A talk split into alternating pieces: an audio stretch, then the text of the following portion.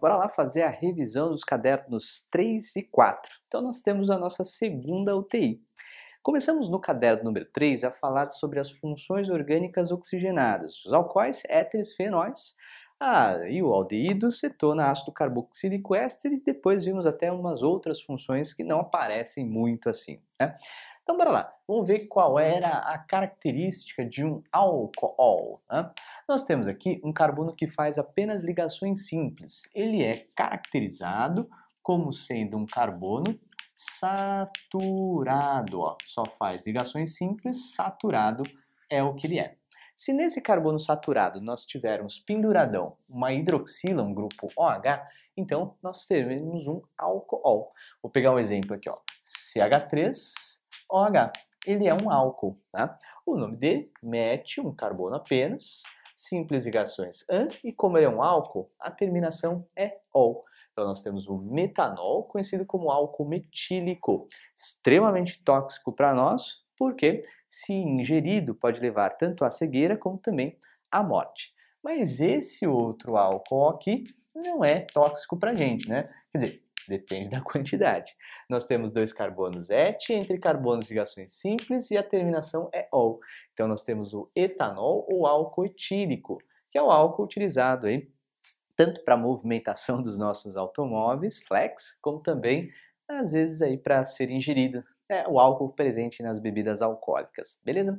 Ó, cuidado com esse aqui. Vou pegar um anel, né? E esse anel apresenta seis átomos de carbono. É um álcool? Sim, não vai confundir esse anel de seis carbonos com o benzeno.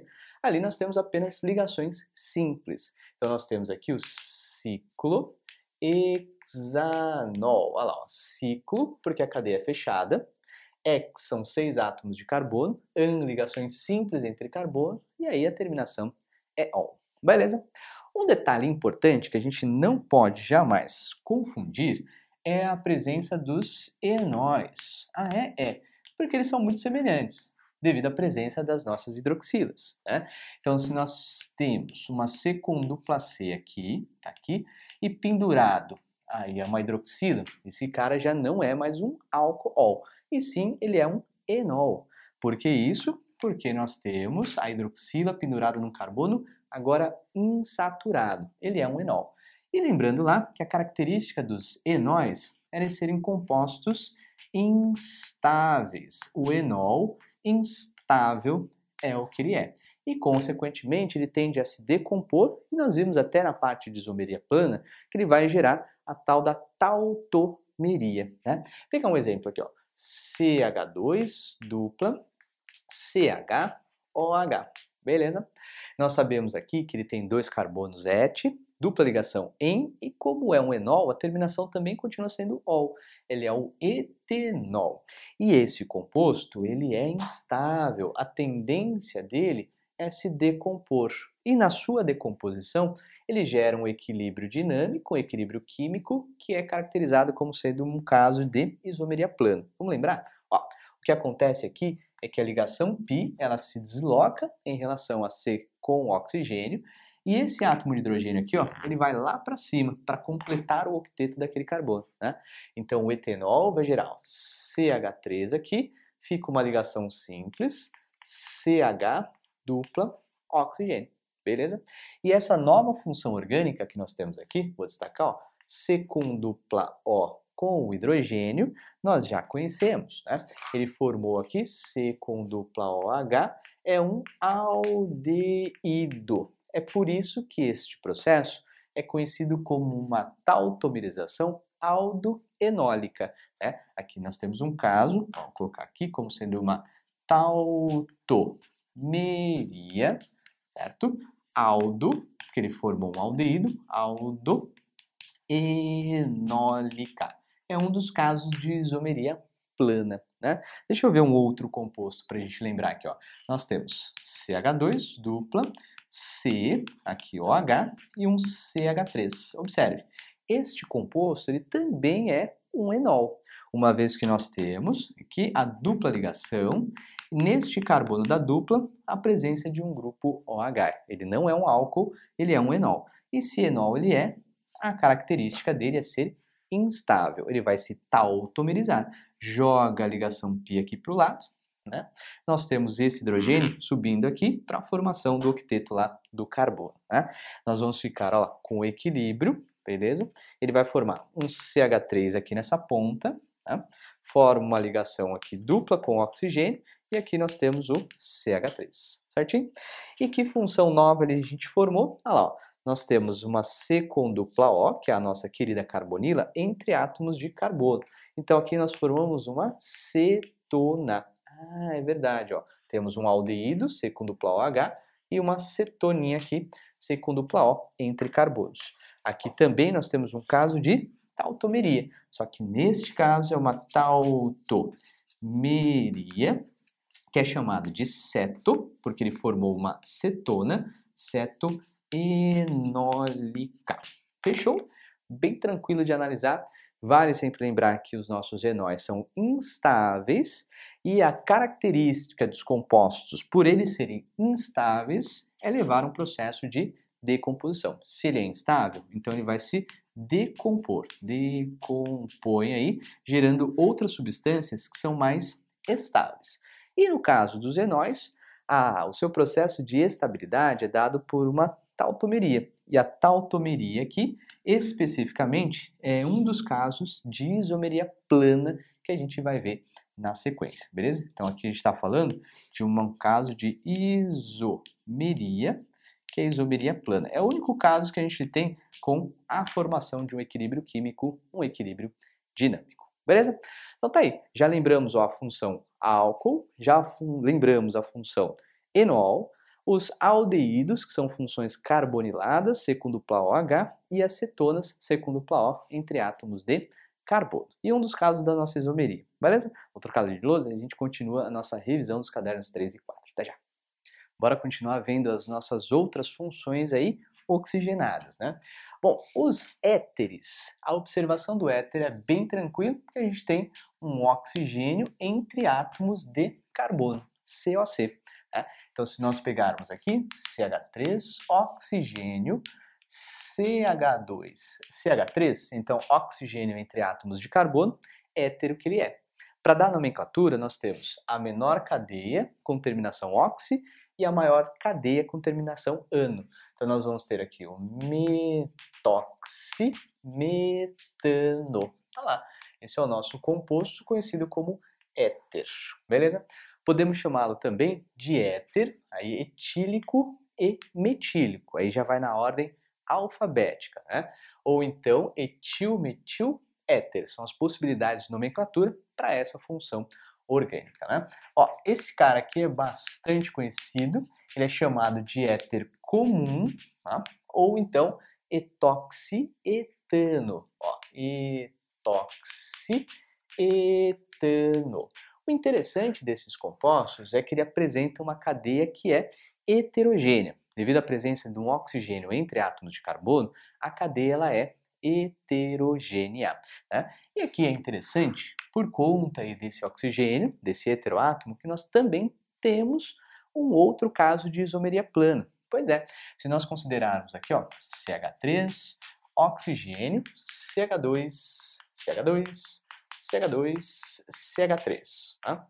Perceba que esse átomo de oxigênio ó, ele se encontra na posição, vou colocar aqui na numeração completa, ó, ele se encontra na posição número 2. Mas nós também podemos mudá-lo de posição. Né? Colocar aqui um oxigênio, ó, CH2, CH2, CH3. Né? Então nós temos na posição agora, posição 1, 2, 3, 4, 5 e 6. Note que o oxigênio, que é esse nosso heteroátomo, ó, ele pulou, saltou da posição número 2, indo para a posição número 3. Isso daqui também é um caso de isomeria, caso clássico que apresenta aí a isomeria de compostos que têm uma cadeia heterogênea. Ele é chamado de metameria ou então isomeria de compensação. Lembrando que meta significa mudança. É mais um dos casos de isomeria plana. Então nós temos aqui a tal da metameria, certo? Ou então chamada de isomeria de compensação. Igor, por que, que você chama de compensação e por que, que você gosta desse termo compensação? Porque a mudança de posição do nosso heteroátomo, especificamente do heteroátomo, leva à compensação da cadeia carbônica. Mas como assim? É por conta da meta ser mudança, ó, ele vai aí diminuir um lado da cadeia carbônica, aumentando do outro. Perceba que aqui, ó, nesse composto de cima, antes à esquerda do oxigênio, nós temos apenas um carbono. Depois, quando ele muda de posição, nós ficamos com dois. Há um alongamento da cadeia carbônica.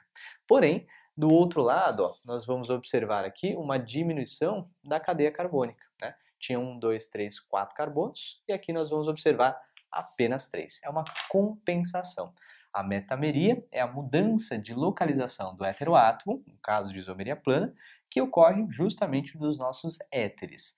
Ao aumentarmos um lado da cadeia, nós compensamos pela diminuição da outra cadeia, do outro lado da cadeia carbônica, beleza? Essa é a nossa função aí, conhecida como função éter.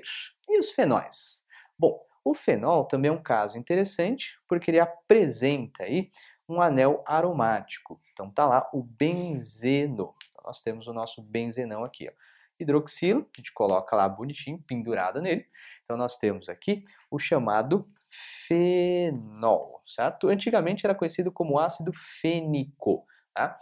E a nomenclatura, a gente até pode dar um outro nome para esse composto e podemos falar que é o hidroxi, uma vez que temos uma hidroxila pendurada, ó, hidroxibenzeno, certinho? Esse é o nosso querido fenol. E o fenol, assim como os enóis, eles apresentam características ácidas. Né? Lembra lá uma observação importante que nós vimos em aula que tanto os fenóis e também quanto os enóis, eles apresentam caráter ácido. Não são ácidos fortes não, viu? São ácidos fraquinhos. Mas mesmo assim a gente pode falar que eles apresentam caráter ácido. Eles são ácidos. Beleza? Muito bem. Então tá aí. Ó, deixa eu pegar aqui um outro caso de fenol. Né? Se nós tivermos né, um único grupo OH pendurado no benzeno, já dá para chamar aí de fenol. Posso pendurar aqui um CH3, por exemplo. Ó. Posso então fazer aqui uma outra estrutura. É um fenol? Também é um fenol. Com um CH3, vou colocar aqui o CH3 nessa posição. E posso fazer aqui também, né? Tá aqui a nossa hidroxila, tá lá, suas três duplas ligações e pendurar aqui um CH3, beleza? Então tá lá. Ó, nós temos o metil uh, do hidroxibenzeno, a nomenclatura fica muito mais fácil assim. O 2, colocar aqui na numeração, né? Ó, 1, 2, 2 metil hidroxibenzeno. Aqui nós temos 1, 2, 3 metil hidroxibenzeno. 1, 2, 3, 4 metil hidroxibenzeno. E aqui a gente consegue os isômeros característicos do fenol. É, a gente pode falar que são isômeros de posição para fazer o contraponto com a metameria. Nós temos aqui 1,2 ao isômero orto tá? do metil hidroxibenzeno. Aqui, na posição 1,3, nós temos a posição meta. Tá? E lá, 1,4, nós temos a posição para, certinho? Então, ortometa para são aí especificamente posições para o anel aromático. E aqui nós temos o ortometapara, os isômeros de posição para o hidroxibenzeno, para o nosso fenol. Então, esses três compostos são isômeros de posição. Não vá confundir isomeria de posição com a nossa tal metameria. Por quê? Na metameria, o que muda é a localização do heteroátomo, enquanto na isomeria de posição, o que está mudando é a posição de uma ramificação, a posição de uma dupla ligação ou então a posição de um grupo funcional, desde que esse grupo funcional não faça com que a cadeia seja uma cadeia heterogênea. Belezinha? Ó, quanta coisa a gente já viu, né? E o interessante é que agora a gente já consegue misturar. Ao invés de a gente falar função por função, já consegue encaixar até mesmo os casos de isomeria plana que a gente já viu, tá? Bom, deixa eu te mostrar na sequência os ácidos carboxílicos, ésteres e as outras funções. Volto já. Os ácidos carboxílicos, assim como os alcoóis, são uma das funções mais importantes da nossa química orgânica, né? Para que a gente reconheça um ácido carboxílico, nós temos que ter uma carboxila, que é a nossa C com dupla O, OH.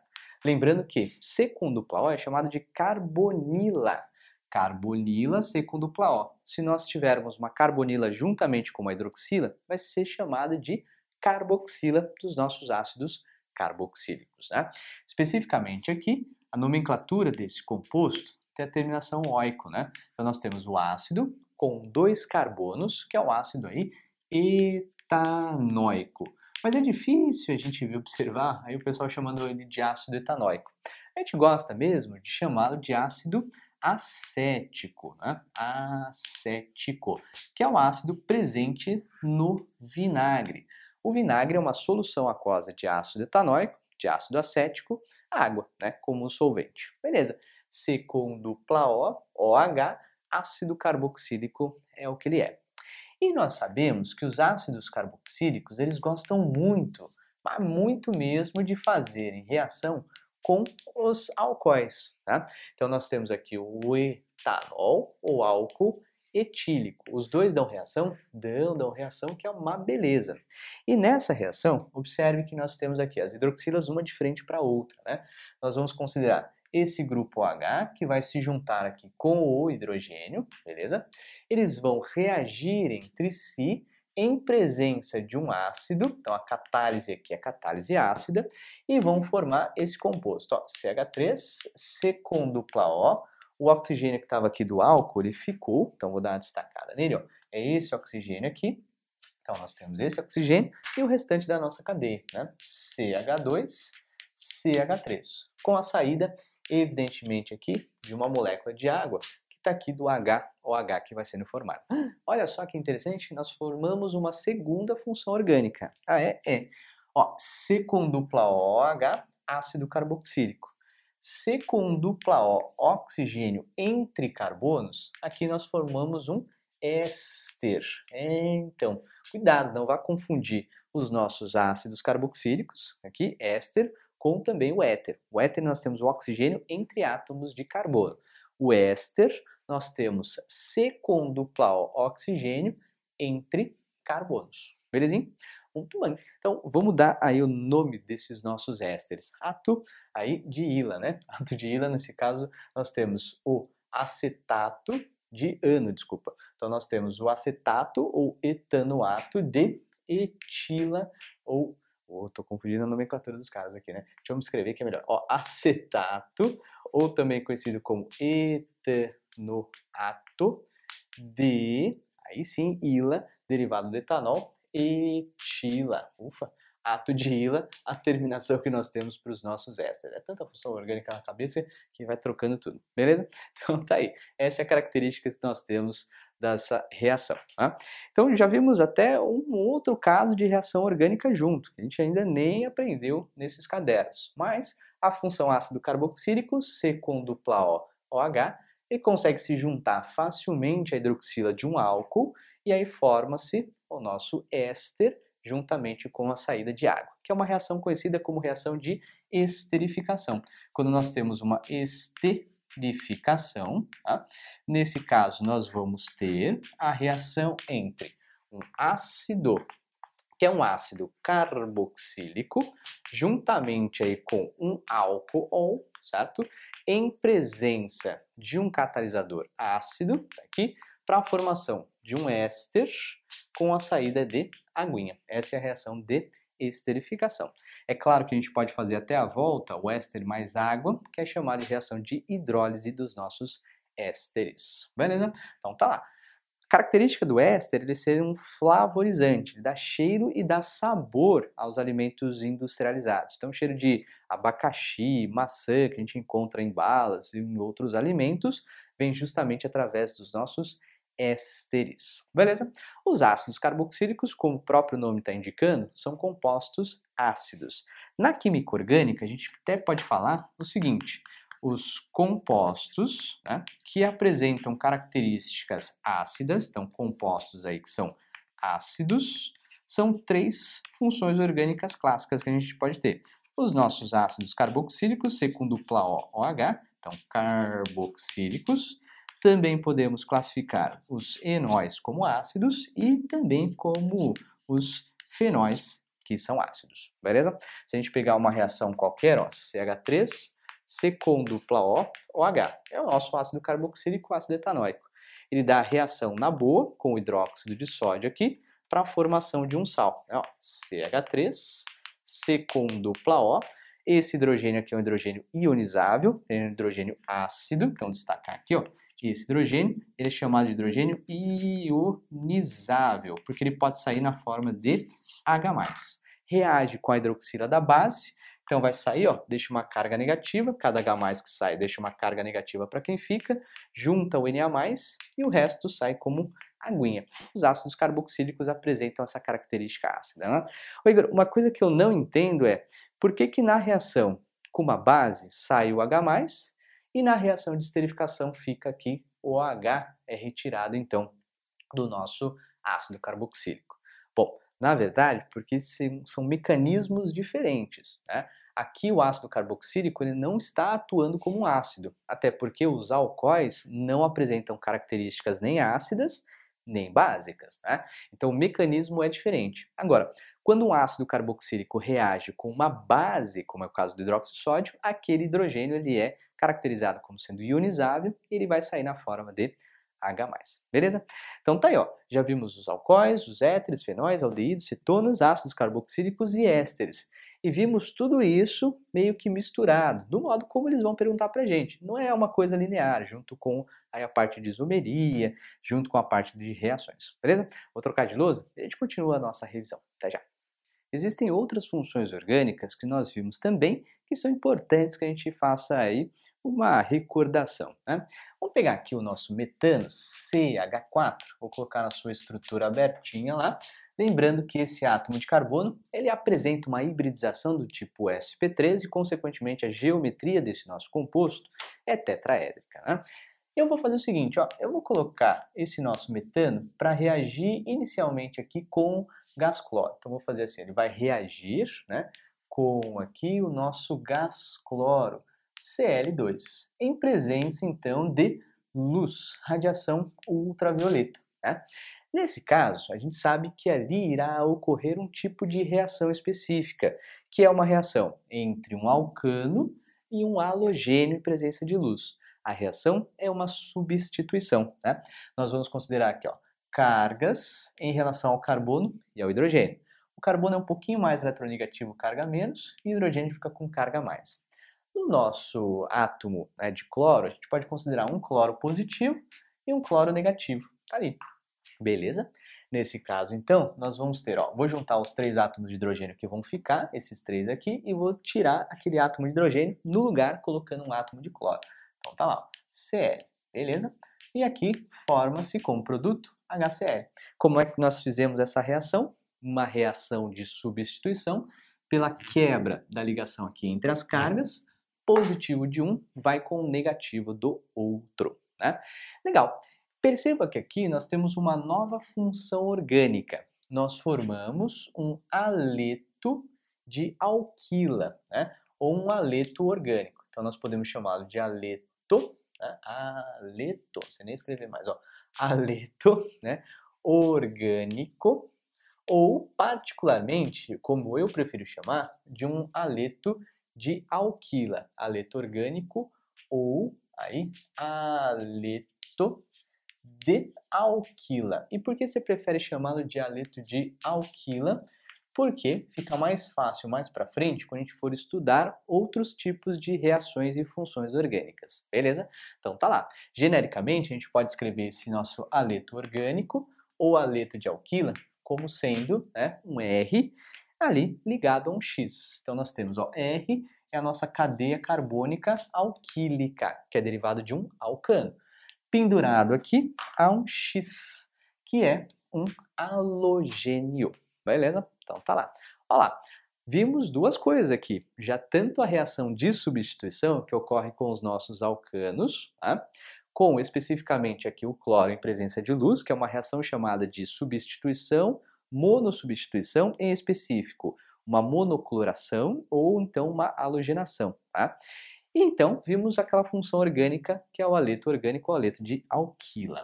Legal, vou pegar esse mesmo metano aqui e vou colocar para reagir com o ácido nítrico, HNO3. Isso daqui vai acontecer com a catálise, o auxílio do ácido sulfúrico. Tá? Vai lembrar que o nosso ácido nítrico é mais fácil a gente abrir aqui, destacando um OH juntamente com o NO2. Beleza? O que vai acontecer? Nós temos as cargas, ó, OH menos NiO2 mais. É claro que são cargas parciais, não tem problema. Separa nas cargas, aí positivo de um vai com o negativo do outro. Né? Vou juntar os três átomos de hidrogênio que vão ficar aqui e vou, no lugar do hidrogênio, colocar o grupo nitro, NO2. E a saída aqui de molécula d'água. Formamos uma nova função orgânica. Ah, é? É. Isso daqui é conhecido como nitrocomposto. É essa função que apresenta o grupo NO2 ligado a uma cadeia carbônica. E essa reação ela é conhecida, como nós vimos lá, uma reação de nitração, que também é uma substituição. Né? Então tá aí. Muito bem, vamos pegar lá mais uma outra reação, só que agora com ácido sulfúrico sob aquecimento. Lembrando que o ácido é inorgânica, a gente pode destacar para ficar mais fácil um OH. Né? OH a gente chama então de menos e aqui a gente chama de mais. Positivo de um vai com o negativo do outro. Então nós temos, ó, juntei os hidrogênios, CH3, SO3H. Tá? E aqui, claro, vai sair a nossa água. Perceba que nós formamos uma nova função orgânica que são aí chamados de ácidos sulfônicos. Ah, aliás, naquela tabela dos compostos ácidos, então a gente pode aumentar mais um. Os ácidos carboxílicos, os enóis e os fenóis e os ácidos sulfônicos são compostos que apresentam caráter ácido. Tá? Dentre essas outras funções orgânicas importantes, então a gente tem os aletos de alquila, os aletos orgânicos, os nitrocompostos, e como é que a gente identifica um nitrocomposto? É aquele que vai apresentar um NO2 pendurado numa cadeia carbônica. E também os nossos ácidos sulfônicos. Ó. Ácido sulfônico é aquele que vai apresentar o SO3H né, ligado também a uma cadeia carbônica. Beleza? Ali, juntamos tudo que a gente já sabia, tanto das outras funções, como as reações que são chamadas de reações de substituição. Então, nós podemos falar aqui que uma reação de substituição acontece para a formação substituição, agora que acontece para a formação dessas funções orgânicas, os aletos de alquila, os nitrocompostos e os nossos ácidos sulfônicos, beleza? Reação lá de substituição, troca um átomo de hidrogênio e no lugar coloca um grupo de átomos outros átomos. Ah, faltou te falar das aminas e também das amidas. Já troca a lousa e falo rapidinho com você. As minafed e as minebásica. Pois é, são duas características da função orgânica que a gente conhece como sendo aminas. É uma função orgânica nitrogenada. As aminas nós podemos considerar como compostos orgânicos que são derivados da amônia. Então, se nós tivermos aqui a nossa amônia, lembrando que é um composto de caráter básico e de geometria piramidal, se substituirmos os átomos de hidrogênio e no lugar colocamos então cadeias carbônicas, nós temos a formação aqui das nossas aminas. Né? Então, eu vou tirar um átomo de hidrogênio aqui e vou colocar no lugar um CH3, por exemplo.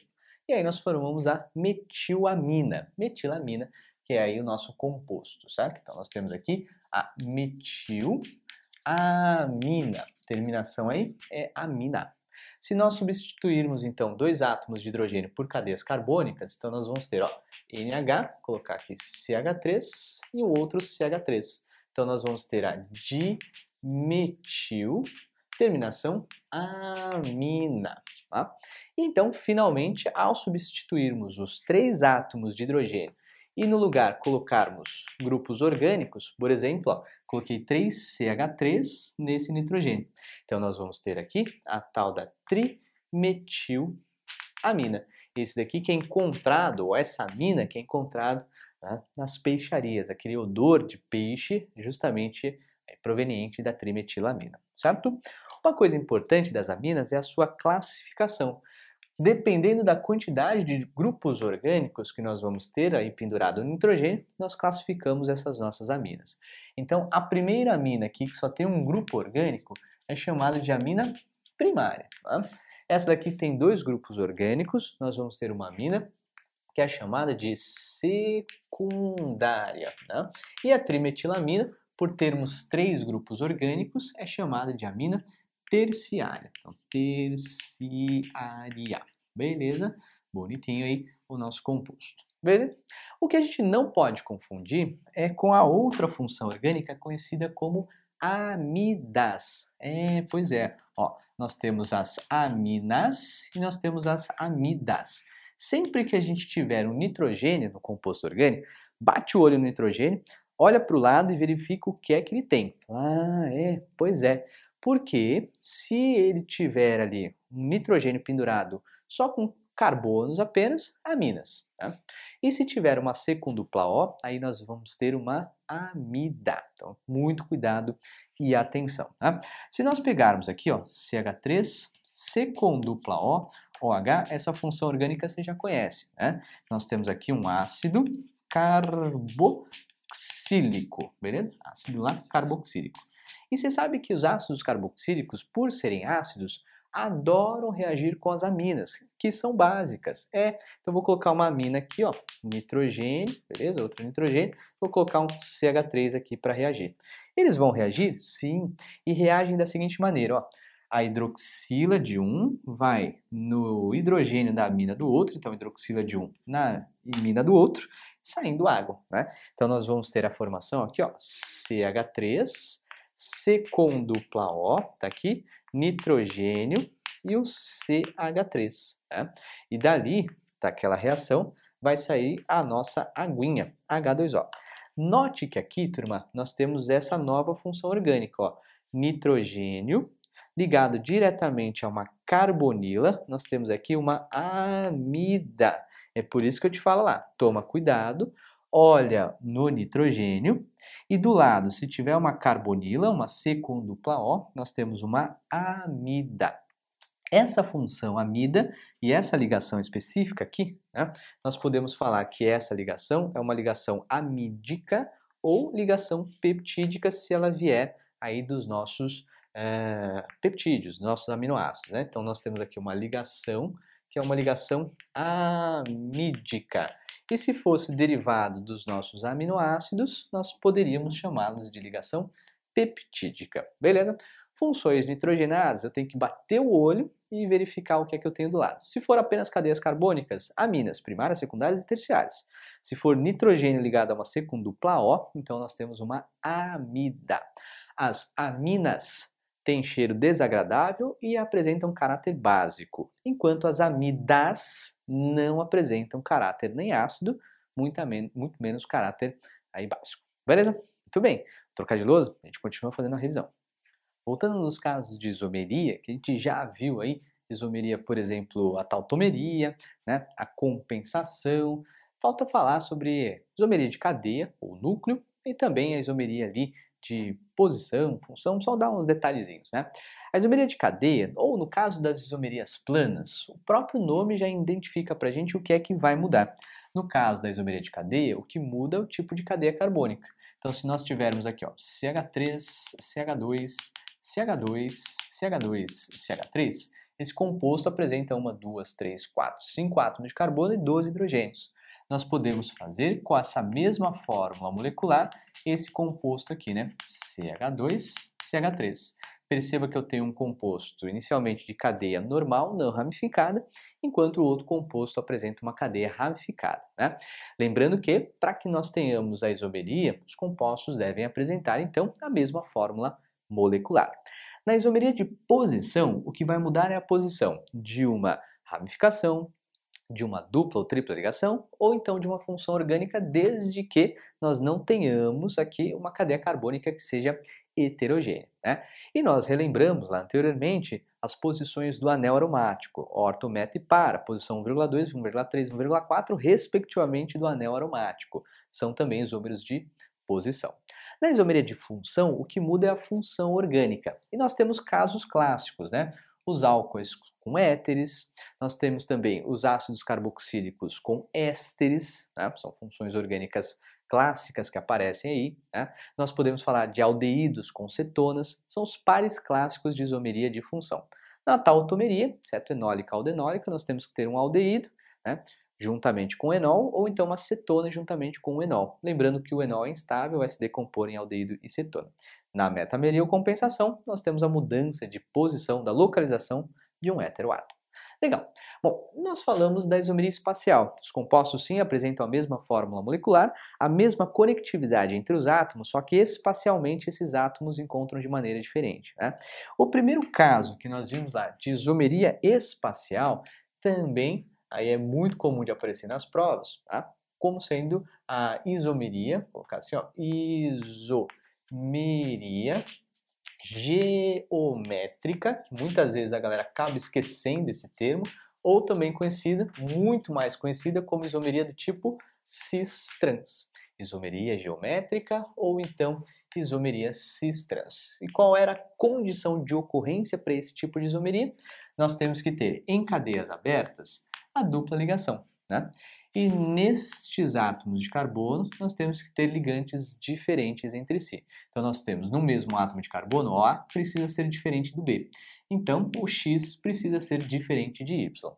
A e X podem ser iguais entre si, B e Y também. Só que eu não posso ter, nesse caso, o A igual ao B. Não, isso tem que ser diferente. Tá?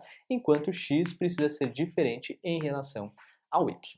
Para que a gente classifique como sendo cis ou então trans, a gente vai ter que considerar aí os ligantes de maior peso molecular para lados iguais ou lados opostos. Né? Se nós tivermos aqui, então, ó, CH3, C com dupla C está aqui, CH3, beleza? Colocar os hidrogênios aqui, hidrogênio. Note que no mesmo átomo de carbono nós temos grupos diferentes, ó, CH3 diferente de hidrogênio, CH3 diferente de hidrogênio. E nós podemos ter um outro isômero D, vou colocar aqui, ó, C com dupla, C, tá aqui, CH3 para cima, CH3 aqui para baixo, hidrogênio, hidrogênio. Então, para identificar quem é cis e quem é trans, ó, ligantes de maior peso molecular entre o hidrogênio e o CH3, o CH3 é mais pesado. O CH3 é mais pesado em relação ao nosso hidrogênio do mesmo lado, então nós chamamos de isômero cis. E para lados opostos, nós temos aí o nosso isômero, que é chamado de isômero trans. Mas isso, lembrando que serve para cadeias abertas. Em cadeias fechadas, nós não precisamos observar a dupla ligação. Por quê? Lembre lá que neste caso, para ter cis e trans, os carbonos eles não podem rotacionar um em relação aos outros. Sendo assim, numa cadeia fechada, que já é um ciclo, tá? nós não temos esse problema. A cadeia fechada já trava a rotação entre os nossos carbonos. Tá? A única coisa que a gente precisa observar, tá aqui, ó, temos uma cadeia fechada, é que nos carbonos, pegar esses carbonos aqui da ponta, ó o A precisa ser diferente do B, o X precisa ser diferente de Y. A ideia continua sendo exatamente a mesma. A ausência de rotação livre entre os nossos carbonos e então a divisão no plano da molécula, um lado aqui divide em relação ao outro e os ligantes do mesmo lado, maior peso molecular do mesmo lado é cis, e aí de lados opostos nós temos o nosso isômero trans, beleza? Isso é chamado de isomeria geométrica, isomeria do tipo cis-trans, beleza? O outro caso, deixa eu dar uma apagadinha aqui que a gente viu, foi a isomeria né, uh, com a presença do carbono assimétrico ou carbono quiral. Então nós temos a isomeria ótica, né? Deixa eu apagar aqui e te mostro qual era a condição de ocorrência para a nossa isomeria ótica. Segundo caso, ó, 2. Então nós temos a isomeria, que é chamada de isomeria ótica. Beleza. Presença de um carbono assimétrico, um carbono quiral. Então nós temos lá um carbono ó, fazendo quatro ligações. Então ele tem quatro ligantes, ó, A, B, X e Y, e neste caso, ó, o A precisa ser diferente do B, o B precisa ser diferente do X, o X precisa ser diferente de Y. Os quatro ligantes precisam, evidentemente, serem diferentes entre si. Né? Então, se nós pegarmos aqui esse composto, ó, nós temos aqui, pegar um hidrogênio, um NH2 está aqui, e pegar aqui um CH3. Perceba que esse composto ele tem a função orgânica ácido carboxílico e temos a função amina. Ele é um aminoácido, né? Legal. E nesse aminoácido, note esse carbono que eu vou destacar aqui em amarelo, nós temos quatro ligantes diferentes entre si. Ó. O hidrogênio, ele é diferente aqui em relação à carboxila, C com dupla OH, que é diferente, deixa eu pegar outra cor aqui, desse NH2, que é diferente em relação ao CH3. Quando nós temos quatro ligantes diferentes entre si, este carbono aqui ele é chamado de carbono assimétrico ou carbono quiral. A identificação é justamente feita aqui pelo asterisco. Né? Então, nós temos aqui um carbono chamado de carbono quiral ou também chamado de carbono assimétrico, porque ele não apresenta simetria nesse mesmo átomo de carbono. Ele é assim chamado quiral porque vem das nossas mãos, quiro, mão. Tá?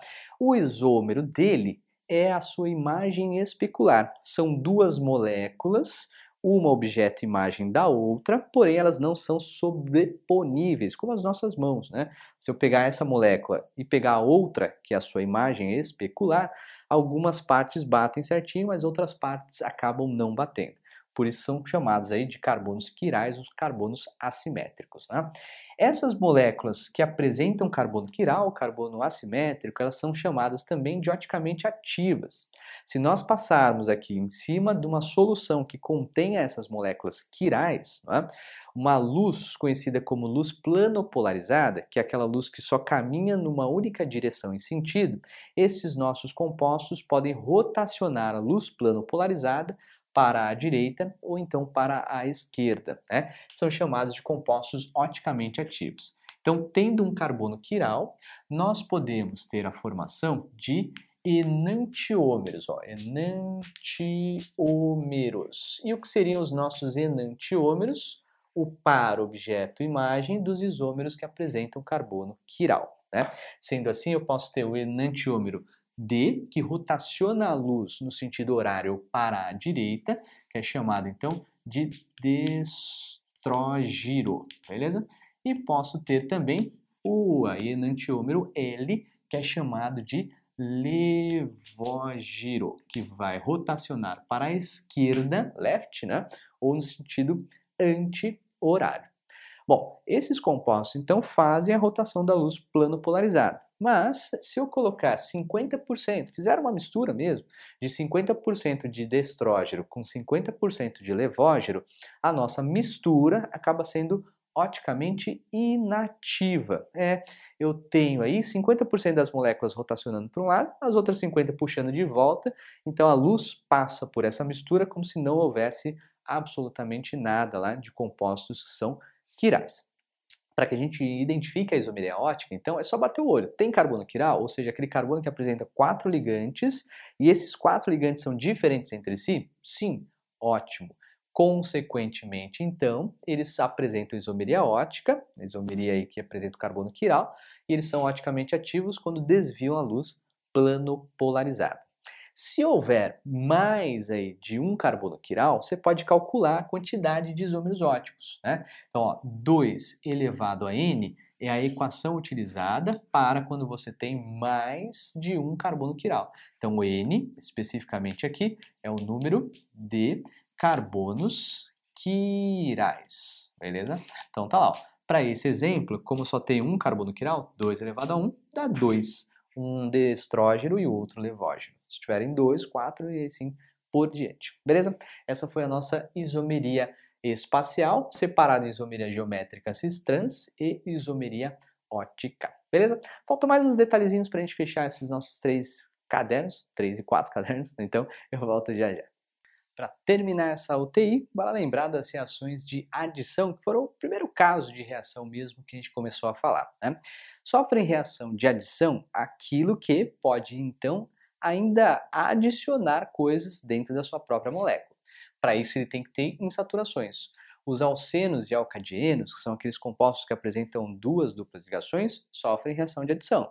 Alcinos e também os nossos cicloalcanos de 3 e 4 carbonos por conta da cadeia carbônica ser muito tensionada. Né? Lembrando que aqui também nós podemos fazer reações de adição no benzeno, mas o benzeno é muito difícil de reagir. Né? Quem é que vai atacar? Ó? Quem é que vai atacar alcenos, alcadinos, alcinos e cicloalcanos? Nós podemos ter a reação com H2, que é uma hidrogenação chamada de hidrogenação catalítica, né, que é utilizada, aí, hidrogenação, que é utilizada para transformar óleos vegetais num sólido, conhecido como margarina, né, hidrogenação aí catalítica. Beleza. Nós podemos ter reação com HX, onde o X é um átomo de cloro, né? ou então bromo, então cloro aqui ou bromo, que é chamado de hidroalogenação. Nós podemos também ter reações de halogenação, Cl2, ou então BR2, beleza? Lembrando do teste aqui que nós temos com bromo, o bromo é um líquido laranja que ao ser adicionado nesses compostos aqui descora, perde a sua coloração, né? E também nós podemos ter as reações de hidratação em presença de um ácido, né? Então reage a água em aí presença de um ácido. Presença aqui né, de H+. Beleza? São essas reações de adição que a gente viu lá. E uma coisa importante nas reações de adição é a regra de Markovnikov. Quando os compostos eles não são simétricos, a gente tem que observar lá para onde é que vão as coisas. Então, nas reações de adição, principalmente de HX e H2O, então hidroalogenação e hidratação, nós temos que o hidrogênio ele vai entrar no carbono mais hidrogenado da dupla ligação. Temos também o efeito Karashi, ou a regra anti-Markovnikov, mas aí é reação específica para HBr. Em presença do peróxido, o HBr faz com que, então, o hidrogênio entre no carbono menos hidrogenado da nossa dupla ligação. Beleza? Perceba que essa revisão que a gente fez, ela não foi uma revisão linear. Eu peguei lá o caderno 3, fui seguindo então até o caderno 4 para te mostrar que as coisas, quando é aí estudado, e principalmente quando caem na prova, também não são coisas lineares. Tentei juntar todas as informações que já, você já conhece, misturar lá com as outras que a gente foi vendo ao longo do curso. Beleza? É isso aí. Espero que você tenha gostado e eu te encontro agora lá no caderno número 5. Até mais!